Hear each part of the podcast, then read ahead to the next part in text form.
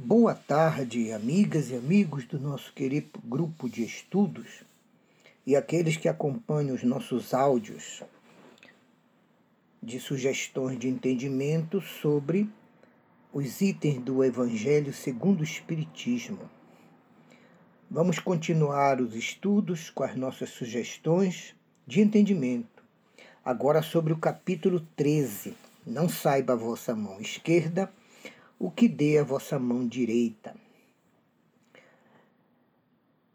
O nosso item a ser estudado, em primeiro lugar, é fazer o bem sem ostentação. Tema dos itens 1, 2 e 3 do capítulo. Inicia com uma parte do Sermão do Monte, no Novo Testamento, segundo o Evangelho de Mateus, capítulo 6, versículos 1 a 4, onde Jesus diz: Tende cuidado em não praticar as vossas boas obras diante dos homens, para serem vistas por eles, pois do contrário não recebereis recompensa de vosso Pai que está nos céus.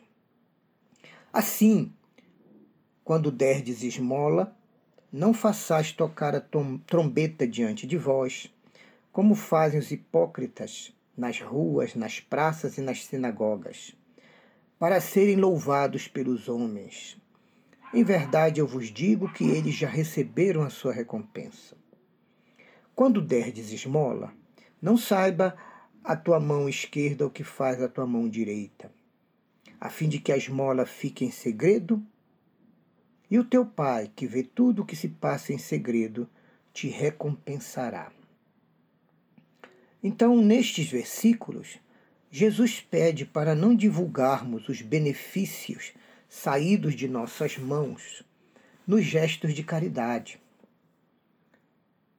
Mas como harmonizar este ensino do Mestre com este outro ensino do mesmo Sermão do Monte?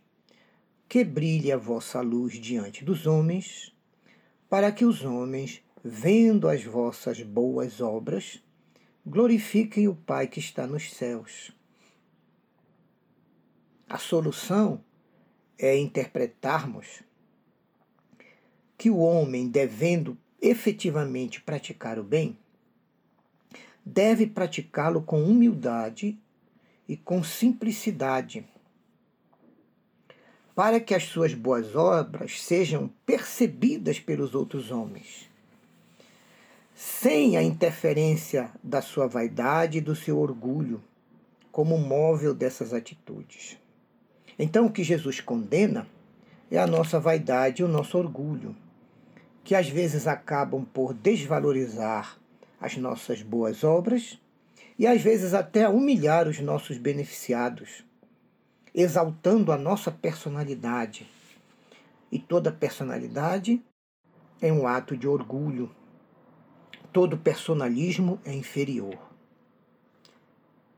Na época de Jesus, era comum os judeus subirem em banquetas nas esquinas das ruas, nas praças públicas e em frente às sinagogas, e anunciavam com trombetas os atos de doação e as esmolas que eles iriam fazer aos pobres e necessitados. Diante desse mau costume, o cuidado que Jesus pede ao cristão e ao espírita é o de praticarmos a caridade como bons exemplos aos homens, mas sem nenhum desejo de aparentar aos outros uma falsa superioridade moral, que no fundo seria uma satisfação para a nossa vaidade e para o nosso orgulho. No item 2, vem outra passagem do Novo Testamento, também do Evangelho segundo Mateus 8, 1 a 4. Tendo Jesus descido do monte, o monte onde ele pregou o sermão, grande multidão seguiu. Ao mesmo tempo, aproximou-se dele um, um leproso, que veio ao seu encontro e o saudou, dizendo: Senhor, se tu quiseres, tu poderás curar-me. Jesus, sentindo a fé naquele irmão, fez a imposição das mãos, estendeu as suas mãos, tocou e disse-lhe: Eu quero, fica curado. No mesmo instante desapareceu a lepra. Disse-lhe então Jesus: Evita de falar disto a quem quer que seja, e vai te mostrar aos sacerdotes, e oferece o dom prescrito por Moisés, a fim de que lhes sirva de prova da tua cura. O exemplo das recomendações de Jesus, que na passagem anterior nos pede caridade com humildade e simplicidade, sem orgulho, sem vaidade. Jesus agora mostra ele mesmo dando exemplo ao fazer o bem curando um leproso e imediatamente pedindo que ele não revele a ninguém quem o curou.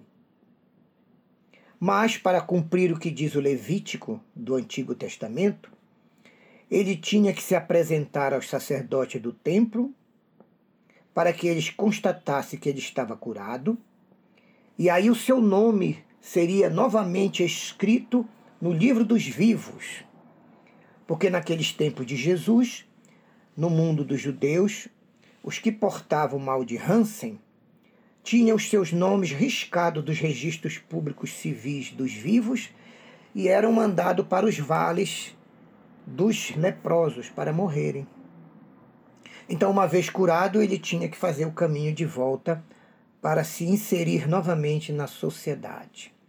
E o Evangelho segundo o Espiritismo comenta dizendo: há grande mérito em fazer o bem sem ostentação, mas há ainda um mérito maior ao ocultar a mão que dá. É uma prova incontestável de superioridade moral, pois, para melhor entender as coisas, os fatos e as pessoas, é preciso que o cristão, o espírita, eleve a sua visão da vida presente para a vida futura e se coloque acima das expectativas puramente materialistas dos homens aqui na vida na matéria. E ainda renuncie à satisfação que advém das glórias humanas quando as pessoas reconhecem que estamos praticando o bem. Ao contrário, a criatura espírita, cristã, pratica o bem esperando simplesmente a aprovação de Deus e de sua consciência. Então Jesus garante que aquele que faz o bem sem olhar a quem, sem deixar que a vaidade diminua o valor da sua caridade, tem uma visão e uma consciência da vida futura, das realidades espirituais, muito acima da média do conhecimento humano e também acima da média de moralidade e de espiritualidade que a nossa humanidade está alcançando. Agora, aquele que prefere o reconhecimento dos homens e não o reconhecimento de Deus, prova que tem muito mais fé nos homens do que no Pai Celeste e que dá muito mais valor à vida material presente do que a existência futura na vida real, que é a vida do espírito. Então, nos perguntemos por que ainda vivemos nesse sistema de querer fazer o bem só para receber algo em troca. Seja esse algo em troca o reconhecimento da sociedade, da família, dos amigos, sejam as recompensas que poderemos receber da própria justiça e providência divinas? Se assim estamos interessados, isso demonstra que ainda temos um gosto vaidoso e orgulhoso pelas vantagens pessoais em fazer o bem. Queremos nos destacar, queremos aparecer. Entretanto, a caridade é um sentimento muito nobre, porque é o amor em ação. A caridade ordena, serve e passa, sem esperar colher resultados, nem reconhecimento, nem lucros, nem dividendos. Quantas pessoas há que só doam na esperança de que o que recebe irá contar a todos o benefício recebido? Quantas pessoas há que de público são capazes de dar grandes somas, mas que as ocultas não dariam sequer uma moeda. Foi por isso que Jesus declarou: aqueles que fazem o bem com orgulho, com vaidade, já receberam suas recompensas. Infelizmente, este é o exemplo clássico da maioria das ações no bem dos homens comuns de hoje. Fazer algo que é um simples dever de ajudar, mas querendo sempre sermos admirados e supervalorizados por virtudes que realmente ainda não possuímos, estamos tentando conquistá-las. Ora, quem age dessa maneira e por esse motivo já está recebendo a sua recompensa nas considerações sociais humanas, no reconhecimento dos homens, embora o resultado benéfico do seu ato permaneça. Efetivamente, a pessoa foi auxiliada. Por quê? Porque o bem nunca se perde. Mas aquele que procura a sua própria glorificação aqui na terra, pelo bem que pratica, esse já pagou a si mesmo. Deus nada mais lhe deve, diz o Evangelho. Só lhe resta então receber a punição pelo seu orgulho. Esse preceito de Jesus é uma imagem que caracteriza o nosso dever de praticar o bem modestamente, humildemente, com simplicidade. É fato que o bem e a caridade são constituídos pela modéstia, pela simplicidade e pela humildade virtudes interligadas pelo mesmo sentimento de amor a Deus e ao próximo. Por isso, por isso não podem ser manchadas por nossas imperfeições vaidosas e orgulhosas, que acabam por diminuir o verdadeiro valor da nossa prática do bem. Agora, se existe a modéstia real, natural, espontânea, também existe a falsa modéstia, diz o Evangelho. Há pessoas que ocultam a mão que dá, tendo cuidado de deixar um pedacinho de fora, verificando se alguém pôde ver, para que depois seja reconhecida. Isso é uma paródia indigna das máximas do Cristo no Sermão da Montanha. É claro que Jesus não ensina nem exige de ninguém uma falsa virtude aparente. Jesus é o caminho da verdade e da vida. E esse caminho não se transcorre por meio de falsidades, de mentiras, nem de fingimentos. Suas máximas de ensino moral são a expressão da mais pura verdade de Deus, que são as suas leis soberanas. A mentira, a ilusão, o engodo e a falsidade são criação dos desvios morais e das imperfeições do homem. Ora, se os benfeitores orgulhosos são depreciados entre os homens,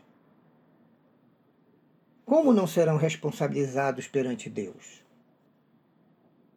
Esses benfeitores orgulhosos também já receberam aqui na terra suas recompensas foram vistos, foram reconhecidos, apontaram para eles e eles estão satisfeitos por causa disso. E é tudo o que terão. Sendo falsas as atitudes e fingidos os atos de bondade dos homens, é óbvio que perante a justiça perfeita de Deus, eles não irão gerar nenhum tipo de consequência positiva. Pelo contrário, criarão responsabilidades kármicas para aqueles que assim agirem, pois estarão falseando virtudes nobres criadas por Deus. Aqui nós vamos fazer uma pausa, continuaremos logo mais na segunda parte dos nossos estudos.